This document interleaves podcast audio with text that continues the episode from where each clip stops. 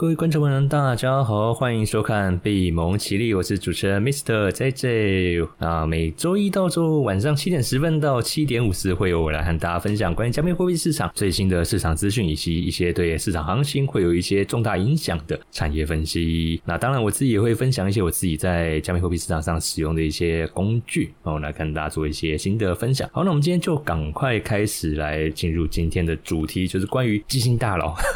啊，又有基金大佬真。对这个比特币去做一些发言了哈，那当然我们都知道，其实华尔街对于比特币的一个看法，它算是挺两极化的。那像最著名的股神巴菲特哈，大家都知道，他基本上是。呃，不看好比特币哦。那这个之后有一期，我们也来和大家聊一聊，为什么他是这么的不看好。当然，今天我们想要和大家聊的是另外一位对冲基金的一位传奇人物哦。那当然，他不像巴菲特那么有名，但是啊，他也算是整个基金界里面哦的一位大前辈哦，也算是赫赫有名的一位人物了哈。好，所以我们就来了解一下哈，这位 Pro Tutor Jones。哦，这位 t u d o Investment 的一个创办人，他对于呃比特币最近发表的一个看法哈，呃，首先基本上这个是链新闻他们的一个报道哦，这个在应该是十月十一号哦，十月十一号的一个报道。那基本上他是在接受呃，就是 Jones 他是在接受 CNBC 的一个采访所发表的一个看法，就是关于比特币。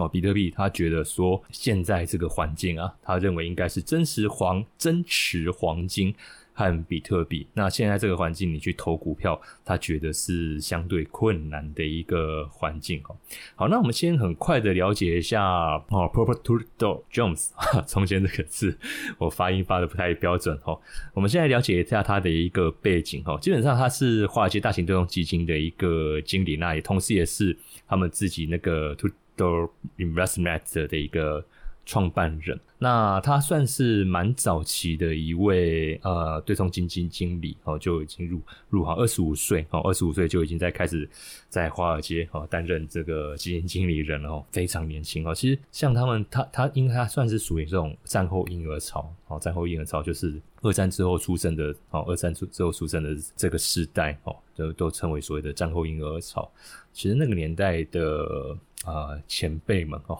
都觉得他们基本上大家都是蛮蛮早就开始在开创自己的一个事业了。好，那当然他呃，Jones 他在整个华尔街哦，在整个整个华尔街的一个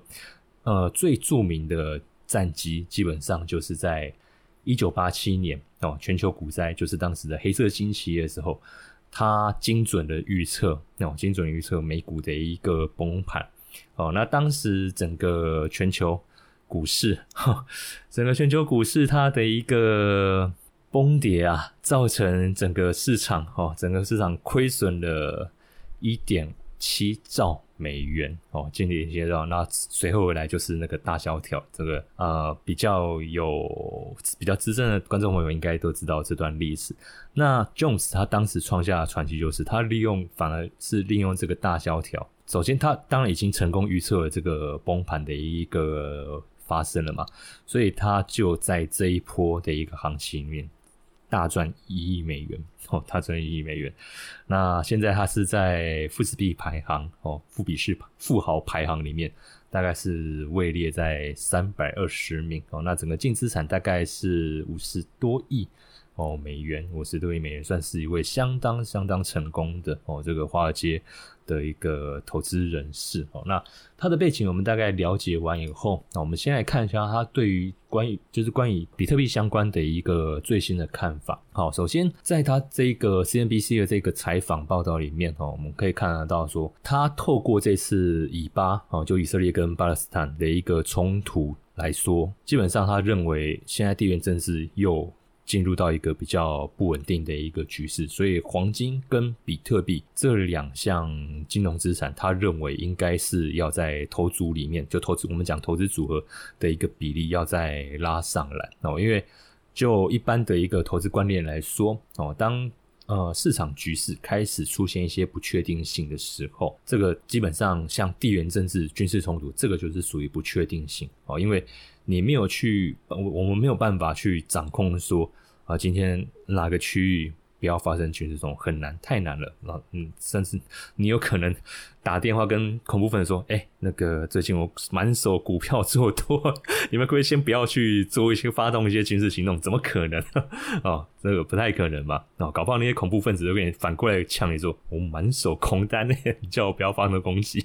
OK，所以基本上像这种军事冲突啊、地缘政治，这个都是属于不可控性。那基在这种不可控性的一个环境之下，以投资组合的一个操作来说，我们就会去拉高避险资产或是避险工具它的一个持有比重。那风险资产，比如说像股票啊、像这种大宗商品、原油、原物料哦这一类型的比例，我们就会把它下降，我们就把它下降。那它是从这个观点哦来去。呃，做这样子的一个评论。那当然比较有趣的一点就是，他把黄金跟比特币放在一起，所以就这一层观点来说，呃，市场就解读认为，他对于比特币的一个观点是认为，他呃，他他认为比特币跟黄金应该是画上等号，同样具有避险的一个市场定位了。哦，那当然。在过去几集的节目中，我和观众朋友们分享说，为什么现在黄金它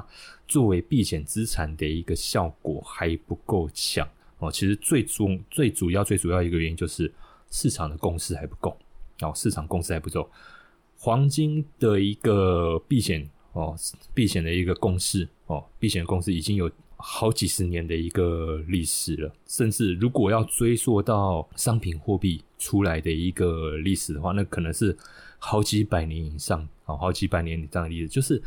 人们对于黄金的一个价值定位是有共识的哦，是有共识的。我举个最简单的例子啊，极端一点了哦，极端一点就是假设今天阿公啊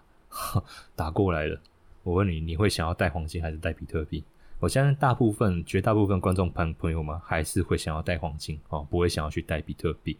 这个就是我所说的一个市场共识，跟对于这个金融资产它的一个价值认知。其实比特币它的一个市场共识还没有到黄金这么强的一个程度，所以我们会发现。以巴冲突爆发之后，为什么比特币它的价格上不来哦？反而黄金有涨哦，然后比特币反而就反而一一一直往下回撤哦。其实最主要原因在这个地方。当然，今天我们想要再跟大家多聊一点，就是关于 Pro Pro Jones 哦，他对于比特币的一个观点哦，因为我。今天这一则讯息出来以后，就在我有再稍微去深入了解一下，为什么他会这么看好这样子的一个比特币？以他呃这样子这么资深一位币对冲基金的一个创办人来说，他其实大可可以跟其他主流的一个呃市场观点，就是华尔街主流传统传统华尔街的主流观点一样，就是视比特币。为无物之类的，但为什么他会这么样的一个支持？哦，这其实我们可以如果再去深入研究，你会发现到，其实他在二零二零年的时候，他就已经对比特币产生兴趣。好，那当然我们先回到现在来说，为什么他对于呃比特币这么支持？除了刚才说的地缘政治这个观点之外，哦，还有一点就是他认为现在。美国的一个财政状况其实是日渐严峻哦，因为光看这次民主共和两党，光就二零二四年的年度预算案就这样子谈不拢哦，一个想要拉高预算，一个想要压低预算。OK，然后再就是现在美国他们是在维持一个高利率的一个环境下，好，但是观众朋友们，我们要要要有一个观念，联准会它维持在一个高利率的环境下。呃，能够维持高利率的一个前提是，美国本身它的一个经济要够强，能够挺得过哦，能够挺得过你高利率。好，我讲白话文一点，就是说我今天开一家公司啊，我有所谓的经营成本、营运成本。那不管怎么样，我为了我，我为了要我要让我的一个资金的一个运用够灵活，我一定会去跟银行。做一些贷款借贷哦，以让我自己的手上的一个资金运用可以更加的去灵活。那在高利率的环境之下哦，高利率的环境之下，我还银行的一个贷款哦，还银行的贷款相对来说，基本上我我要还的那个贷款就比较高，是或者说另外一个呃，另或或者说我举债一样哦，我在高利率环环境的时候，我还给债权人，我还那些跟我购买债券的人的那个利息，相对支出嗯的那个利息是不是也会比较高？好，那这个基本上在景气好，我公司能够赚钱的情况下，我不会那么 care 哦，我不会那么 care。可是哦，可是当我公司的营运没有办法在一直维持在一个很强势成长，甚至到最后我的获利，哦，获利开始，呃，会有很大一部分被我被我要还债还贷款的利息给侵蚀掉的时候，那这个时候就很容易产生所谓的一些债务违约、债务的一个问题。哦，那当然这个不是说啊一下一下就发生，几个月就发生的事，这个都是慢慢累积、慢慢累积的。OK，所以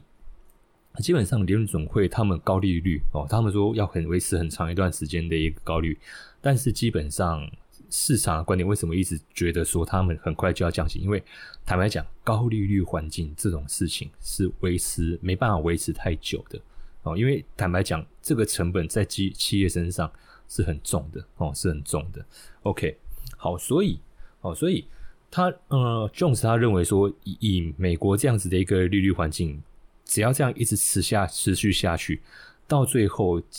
经济一定会受不了，就实体经济一定会受不了，企业一定会受不了。那到最后，一些中小型的哦，这些中小型的企业过度举债的哦，用财务杠杆使用过度的，一定都会开始产生问题哦，一定都会开始产生问题。那这个时候就很有可能会导致。经济进入一个比较严重的衰退，那拖累到风险资产的一个可能性就会拉高。OK，那这个是它就目前整个一个市场环境的一个背景哦，他所提出来的一个观点。好，所以这一篇新闻哦，这篇新闻这个是今天这一集哦，一开始想要和跟观众朋友们大家来分享。那接下来我就想要和大家进一步来深入聊一下，就是 Jones，就是关于这个 To Do in Rester Mat，他们关于这个比特币哦，关于这个比特币的一个看法，从零他，因为我刚才前面有讲，他们从二零二零年开始哦，就开始有在关注这个比特币了哈。那当然后面下面他还有一些他针对一些市场的一个观点啦哦。那这个其实刚才我也有提到哦，我这边就不再我就不再赘述。好，我们接着来看下一份资料。好，那这个是好，也让我宣传一下。OK，喜欢我们节目的观众朋友们哈，那欢迎帮我们去按赞、订阅哦，同时做一分享。那如果说你想要进一步跟我做互动的话，哦，欢迎加入我们这个 Discord 的一个好友群。好，那我们先看资料啊，先看资料。OK，这个是。To do investment，他们在二零二零年给他们投资人哦，就是有投他们基金的这些投资人的一封信哦，所呈现的一个内容。好，那当然整个完整内容哦，非常的多。那我是针对它就比特币还有传统金融资产这个部分哦，来去做一些来去做这个。对比就是他们的一个研究团队哦，去针对比特币跟传统金融资产来去做对比跟评分。那基本上他们在评的四个点哦，有评有评四个点。好，第一个就是关于购买力哦，购买力；第二个是可信度；第三个流动性；第四个。可转移性哦，可转移性，他们针对这四种特性，然后分别对于这种传统金融资产哦，包含这种风险性资产啊，还有这个现金啊，还有黄金啊，还有比特币这四种金融资产来去做评比哦，来去做评比。OK，那我们可以看到，基本上风险呃这些股票、债券啊，哦这些金融传统金融资产，它的得分还是最高的。然后第二名的是呃黄金哦，黄金六十二分。然后现金五十四分，然后 Bitcoin 四十三分，哈，Bitcoin 四十三分，就 Bitcoin 还是排名最低了，哦，简单讲，Bitcoin 还是排名最低。那这个是他们针对他们在二零二零年的时候，哦，他们研究团队去呃评估的，哦，去做的一份评估。那我们来呃细看一下，哦，细看一下关于这四个评估点，就我刚才讲的购买力、可信度。流动性还有易于转移这四个点哦，这四个点呃，Jones 他们的一个团队哦是怎么样去评估哦评估这这四种资产。好，基本上就购买力来说了，Jones 他们认为比特币哦，比特币它还是具有所谓的一个稀缺性增值。就我昨应该是昨天那一集有提到，就是关于比特币，呃，昨天还是前天，sorry，哦，有点有点有点有点错乱。好，比特币它的总量是两万一千枚嘛，哦，两万一千枚，哦，这个。我们大概就要有 sense，就是比特币它不会多，可能只会只会少，因为就是遗失啊什么之类的。当然，anyway，它的总量就是两万一千枚，所以哦，所以哦，所以基本上，，James 他们的团队认为说，以比特币它的一个稀缺性来说，好啊，它的一个购买力是可以 hold 得住的，哦，是可以 hold 得住的。那反而是在呃法币哦，法币。来说，他们对于法币的那个购买力评分是几乎趋近于零，几乎趋近于零。为什么？原因是因为法币这个东西每年都会因为通货膨胀而贬值百分之二。哦，那基本上，基本上法币它的一个购买力，我们知道它其实是一直在下降的。哦，那既然一直在下降，那干嘛要还要持有它？这是他们的一个观点。哦，是他们的一个观点。哦。好，所以在购买力这一块来说，他们认为其实比特币是比法币还要来得好哦，比特币比法币还要来的。再来第二个部分，他们第二个评比的一个标准是关于可信度，哦，可信度就是信任度，或者我们讲认同感，哦，认同感。那基本上其实就二零二零年那个时候啦，比特币在市场上的一个认同感来说，呃，我觉得搞不好比现在二零二二三年还要来的再高一些些。啊，但是现呃，但是基本上呃，差异性不会太大哦，差异性不太大，因为在呃我们画面上所看到这四个资产：股票、现金、黄金、比特币。以这个持有量来说的话，哦，比特币普遍它的一个持有量大概就是六千万名使用者哦。那其实这个比例来说，相对来说是偏低的哦。其实在这四种资产里面，相对来说是偏低的，因为六千万人。哦，才六千万人。那各位知道台湾光台湾啊，光台湾的那个股票的那个开户数就多少？就三百三百多万。啊，光台湾就三百多万了。哦，那两百个，如果是两百个国家，两百个国家随随便便都嘛超过，我相信随随便便都嘛超过六六千六六千万的六千万的那个股票持有者。哦，所以比特币它的一个。呃，市场认知，然后市场认知还没有很高。那主要我觉得很重要一点原因，就是因为它的一个入门门槛啊，入门门槛其实还不够，还还不够，呃，还不够简单，我还不够简单。因为如果说今天我们是一个很熟悉在网络购物哦，网络购物的一个使用者来说，可能比特币对我们来说并不会是一个。太复杂的一个东西哦，因为对于使用网络购物、网络消费的使用者来说，其实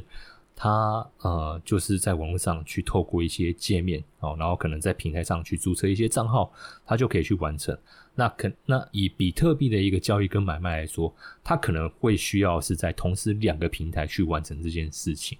但是因为流程是很类似的哦，所以对于熟悉网络购物的使用者。来说这件事情并不会太困难，但是对于一些传统投资人来说，可能他对于网络的一个操作或者 App 的一个操作并没有那么熟悉的话，坦白讲，比特币哦，或者是加密货币，对于他们来说哦，对于他们来说，呃，使用上其实就。不会那么的一个顺畅哦，使用上就比较不会那么的一个顺畅，所以我认为这个是目前加密货币哦，加密货币目前还没有办法很顺利普及的一个原因哦，没有办法很顺利普及的原因。所以他在第三点就是关于流动性的一个点哦，他也提到哦，他也提到哦所以不是流动性，是关于转移的部分哦。第四点转移的部分，就转移的一个部分啦哦，基本上呃。除非哦，他认为说，除非今天电子钱包哦，电子钱包跟那些行动支付一样普及哦，否则在转移的部分哦，在转移的部分，比特币它的一个普及率哦，可能还是没有办法哦，我们看还是没有办法去像传统金融资产一样这么样的一个普及，但是就以转移的一个便利性来说，哦，就以转移便利性来说，他们认为比特币哦，比特币相较于传统金融资产，它的一个转移便利度来说是非常高的。哦，其实以最近期的一个例子，就是摩根大通他们自己有建一个区块链，那贝莱德跟巴特莱他们其实就在呃。摩根大通他们这样子的一个区块链去做所谓的一个基金证券代币化的一个结算，那过去像这种机构对机构，他们在做这种所谓的一个证券的一个清算的一个过程，那个基本上。都是用天在计算的，OK 哦，因为那个他们都需要去做一些人工的一个 check 哦，人工的一个 double check。但是这一次他们采采用这个摩根大通他们这一个区块链的一个技术去做这样的一个清算之后，呃，一天之内就全部都清搞定了。一天之内，因为以区块链网络来说哦，以区块链网络来说，基本上你去做这样子的一个代币转移，它没有办法去做所谓的一个人为篡改哦，所以一旦一上去以后。就是 final check 哦，那那个 check 完就基本上就整个清算哦，清算结算结算完毕了哦，所以它的一个效率的一个呃转换来说，其实相较于传统金融的一个运作作业模式是要来的快非常非常多的哦，非常非常多。所以在第四点这一块啦，哦，在第四点这一块，虽然说普及率比特币。它的一个普及率还不够好，但是就效率来说，比特币是拿到非常高的一个分数。好，然后再来就是最后一个关于流动性的部分哦，流动性的部分。那在流动性的部分呃来说哈，呃，他们认为啦，比特币因为它是目前全球唯一一个可以二十四小时，然后一个礼拜七天都可以交易的一个资产类别。所以就流动性来说，基本上它是远胜过其他金融资产哦，远胜过其他金融资产。股票哦，我们知道它就是 local 型的一个交易哦，美国就美国上班时间才有的交易。那那个欧洲股市也是，欧洲有在上班时间才有的交易，台股就台湾上班时间才有的交易哦。那比较好一点的是外汇市场哦，因为外汇市场。银行它是一个全球性的一个流动哦，全球性一个流动，所以今天就算美国这边休息了，接下来哦，这个纽西兰、澳洲这边哦又开始要营业了哦，然后远东地区像日本、日本这边、日本、韩国哦，然后接着就是台湾、中国、东南亚哦这样子，它会随着这样时差形成一个无缝，几乎是几乎是一个无缝接轨的市场，那只有六日。啊，或是那种例假日，全球都在休假的那种节日，哦，那基本上它的市场才会 close 掉，就是你在这个地方上完全找不到任何一家银行是在正在营业的情况下，OK，那这个时候外汇市场它就休市，它就真的休市了，哦，要不然只要还有银行在营业，基本上外汇市场它还是一直存在，OK，这个是传统金融市场，但是因为就比特币来说，它没有所谓的休市不休市，因为它就是在网络上，哦，它就是在网络上一直不断的一个 run。哦，不断的一个去运作哦，呃，简单来说啦，只要呃网络没有断，然后比特币这个区块链网络一直有矿工在里面运作的话，哦，那基本上这个市场就不会断哦，基本上这个市场就不会断。OK，所以就整个评比来说啦，然后就整个评比来说。以效率来看，哦，以效率来看，当然比特币，哦，比特币现在是拿到最好的一个成绩。但是综合来说，哦，综合来看，呃，在可信度这个地方，在可信度这个地方，基本上让比特币扣了蛮多分哦，所以它还是只能排名在第四名，哦，还是在排名第四名。但我觉得这个就是一个，啊，市场共识，市场对于比特币它的一个价值，哦，还没有。它的共识性还不够强，哦，还不够强。那基本上这样子的一个结果哦，Jones 他也不太意外哦。就二零二零年的时候，他写给股东股东信的时候，他其实并不意外，比特币排名是在第四名哦，即便是跟这些传统金融资产去相比。但是他比较意外的是一点是，啊，比特币的市值哦，它仅有全球金融资产呃排名第一的。一千两百分之一，但是它的总得分确实只有它的百分之六十。好，那它的分数就比特币的分数只有黄金的百分之六十六，但是它市值却只有它的六十分之一，所以他觉得这边好像哪边怪怪的。哦，那自言自语，他就是不，不是他自言自语，他就在信中回答他，他都在信中去描述这件事情，就是说，就这样子的一个比喻，他认为照理说是是，其实是一个很不合理的，所以要么就是黄金价格涨太多，要么就是比特币价价格被低估太多哦，反正总是有一个哦有一个问题，那他认为是比特币的价格应该是太低了。哦，应该是太低了。那当然，呃，比特币它要能够构成一个牛市的话，基本上一定我们都知道，一定就是要有有人气嘛，有买家一直进去，一直进去买。我们都知道，金融市场不管你是股票，不管你是任何金融市场，为什么这些金融资产它价格会涨？为什么它会一直涨？因为有人在一直买。哦，那只要没人买了，那基本上就涨不动了。哦，涨不动。哦，任何金融资产都。逃逃不过这一个，我们讲定这个叫自然法则吧，自然法则，自然界的一个定律哦，自然界的一个定律。OK，所以现在比特币哦，其实啊，因为他是呃很早期、很早期的一个华尔街的前辈哦，那那时候他进华尔街的时候，刚好是黄金期货哦，黄金的那个商品期货刚开始在整个金融市场上正式流通的一个年代，所以。他觉得他在比特币身上看到当时哦一九七零年代黄金的那个影子哦那个银子，所以他那呃就他们在这一份呃给他们投资人的一封信里面，他有再去做这样子的一个对比，就是他把黄金跟比特币的一个走势图用两条红线去做一个切割，就是各位画面上现在所看到，那画面上现在上半部的是黄金。下半部的是比特币哦，下半部的是比特币。那第一条红线，黄金的点，他把它画在一九七五年，好，他把它画在一九七五年。然后比特币的部分，他把它画在二零一八年，好，二零一八年。好，那他就有提到，其实黄金一开始在期货市场推出的时候，哦，也是也是很不成熟，哦，也是很不成熟，市场也是。呃，对它的一个接受度哦，接受度没那么高。但是呢，哦，但是呢，哦，在一九七零年代哦，一九七零年代的一个三十五三十五美元的一个环境下，到了一九七四年的时候哦，一九七四年的时候，黄金已经飙涨到一百八十美元哦，已经飙涨到一百八十美元。好，然后呢？对比到，如果对比到比特币它的一个图形来说，那时候二零一八年也是，哦，那时候二零一八年年前后，比特币也是从几千、三千，呃，如果要做一个分界点的话，那时候我是从三千点开始去发了。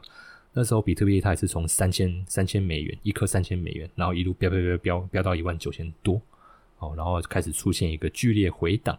哦，那其实黄金也是经历过这件事情，哦，因为黄金它在一九七。七四年冲到一百八之后，后面回档幅度同样是五十 percent，后 幅度也是同样五十 percent。那比特币也是，哈，比特币在二零一八年的时候也是，从那时候一万九千多，最低不止不止可能不止五十倍最低还一度达到三千多，哦，一度要达到三千多。但是之后，哦，又开始在回弹，哦，又开始在回弹，哦，那。以黄金来说的话嘛，哦，以黄金来说的话，基本上黄金它是在大概一九七七年哦，一九七七年，呃，一九七六年建立谷底，然后一九七七年开始走一个呃上涨的一个走势。那后面我想观众朋友们应该都很熟悉了哦，应该都很熟悉。现在黄金已经是一千多哦，一千多快两千这样子的一个水位了哦，水位那。以比特币来说的话，哦，比特币来说的话，他认为，哎，应该也有机会哦，应该也有机会去走出哦，它像黄金这样子的一个模式好像。OK，所以这个是他在二零二二年给他们投资人的一封信里面哦所阐述他对于比特币啊，比特币这样子的一个新的一个数位资产，他的一个观点哦，他的一个观点了。OK，好，那当然，呃，是不是说我觉得啦，以比特币或者加密货币市场来说，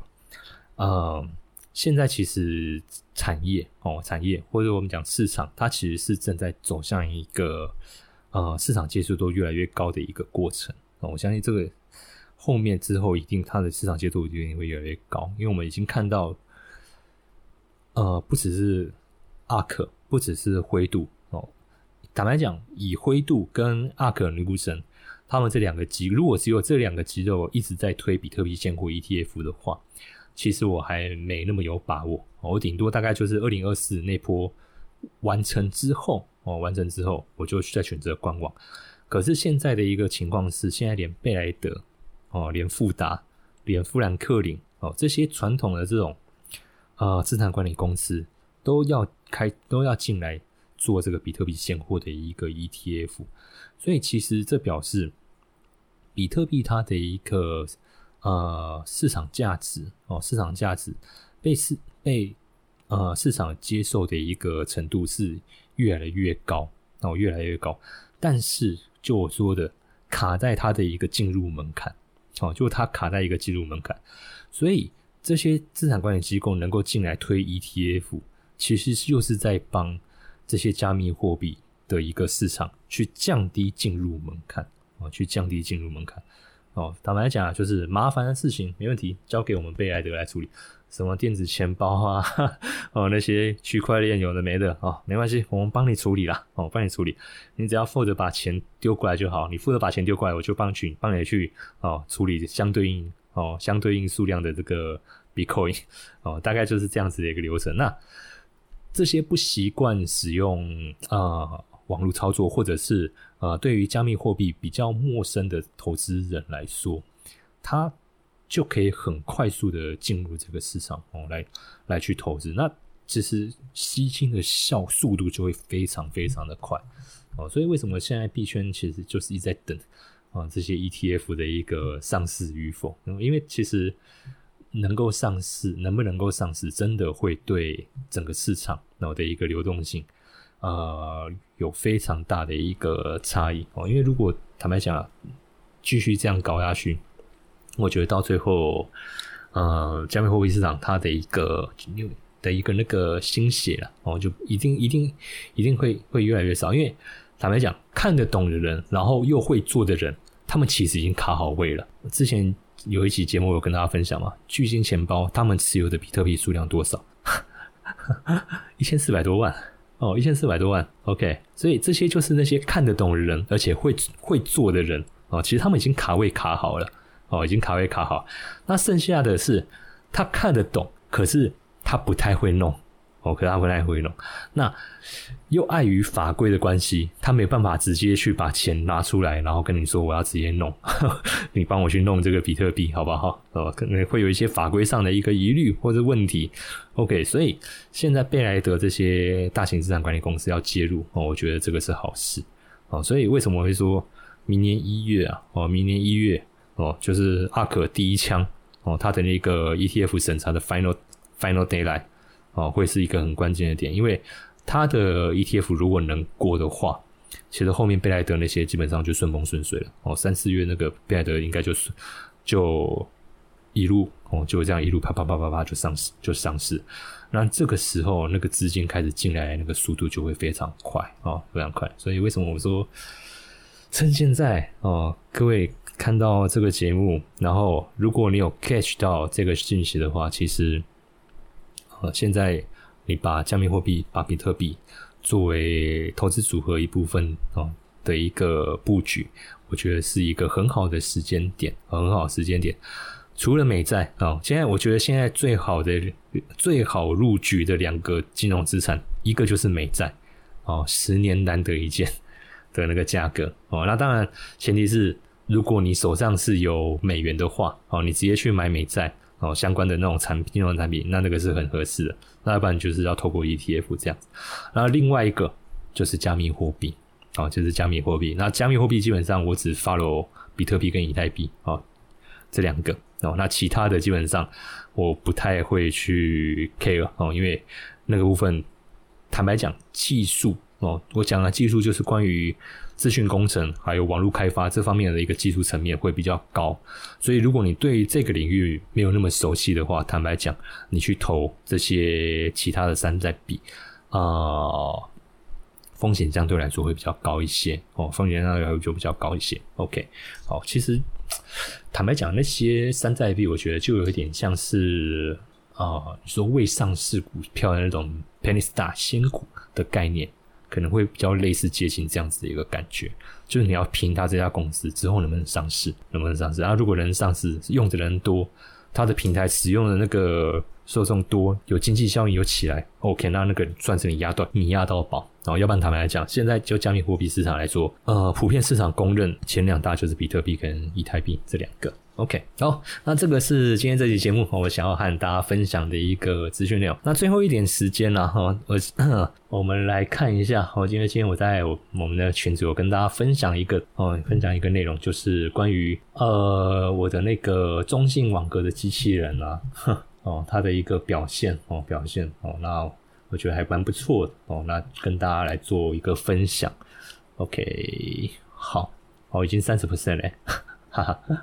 ，OK，这个是我在反正二十天前了哦，二十天前开的一个比特币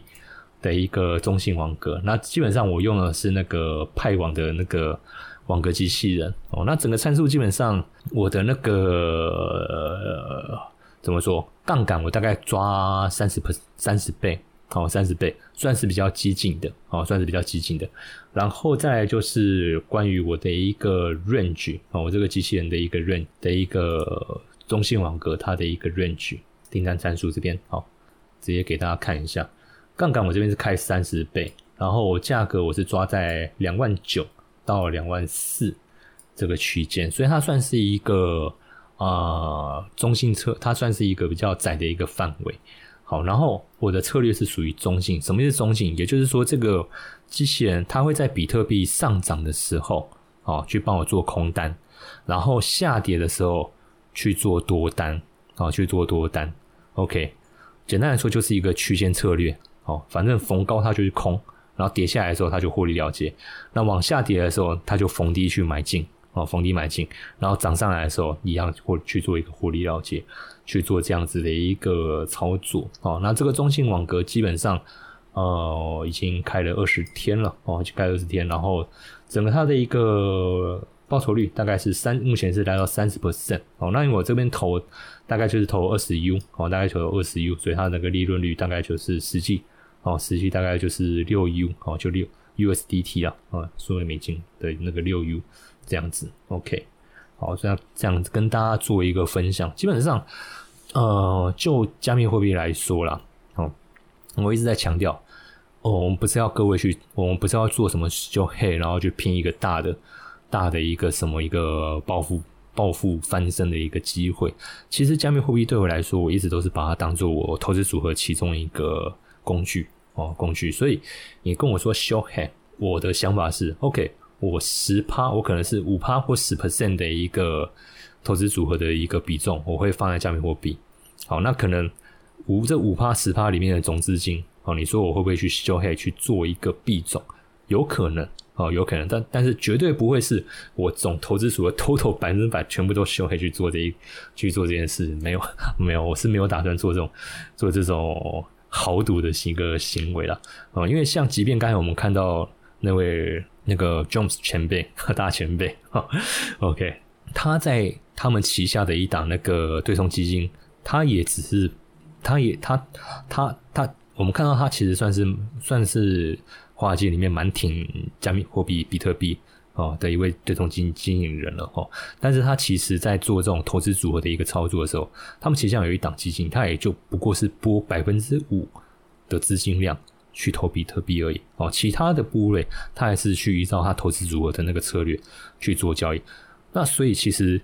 我是认为，我们自己身为一个投资人，我们的目的啊，我们的目的都是为了帮我们的一个资产去做一个稳定的增值嘛，哦，稳定的增值。那加密货币它既然有这样子的一个 potential，有这样的一个潜力，其实我们就可以去好好运用这些工具哦，来去做这样子的一个操作。容易做这样的操作。那以派网，我自己在使用派网它这个机器人来说哈，因为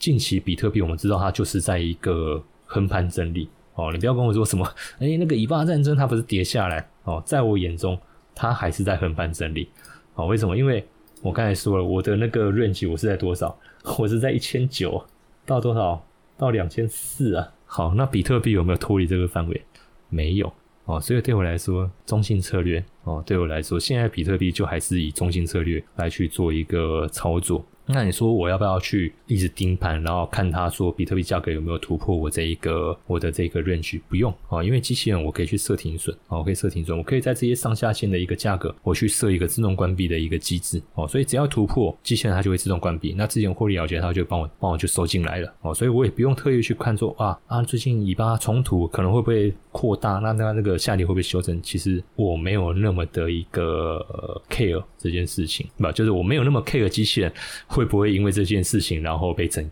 被怎样了？哦，因为我有设那个停损，哦，我有设那个停损的一个机制，所以基本上就是让行情自己去跑。那真的突破，不管是跌破两万四，还是突破两万九，OK，那之后我再用相对应的机器人，看我是要用做多的机器人去发流行情，还是要用做空的的机器人去发流行情，就就这样子而已，哦，就这样子而已。OK，好，那至于说。啊，诶，那这次你不是说那个二零二四年行情那个比特币奖励减半，有机会出现一个大行情，没有错。然后那个我就是用那个天地单，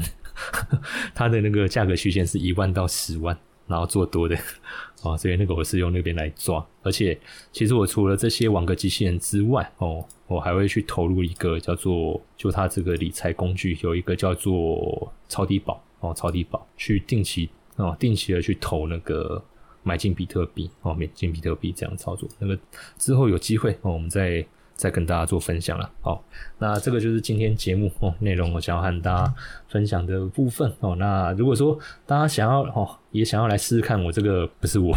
就是你大家也想要来试试看派网他们的一个机器人怎么样去使用的话，我有把那个他们机器人那个体验链接放在我们的节目资讯栏哦。那如果说哎你觉得这个机器人还不错用，但是你有一些细部东西想要跟我们讨论的话，你可以加入我们那个 Discord 聊天群组，这些资讯链接我都有放在我们的节目资讯栏哦。节目资讯栏都可以直接去点我们那个链接，你就可以直接加入哦，直接加入。OK，那我们今天节目就到这边告一段落，谢谢大家。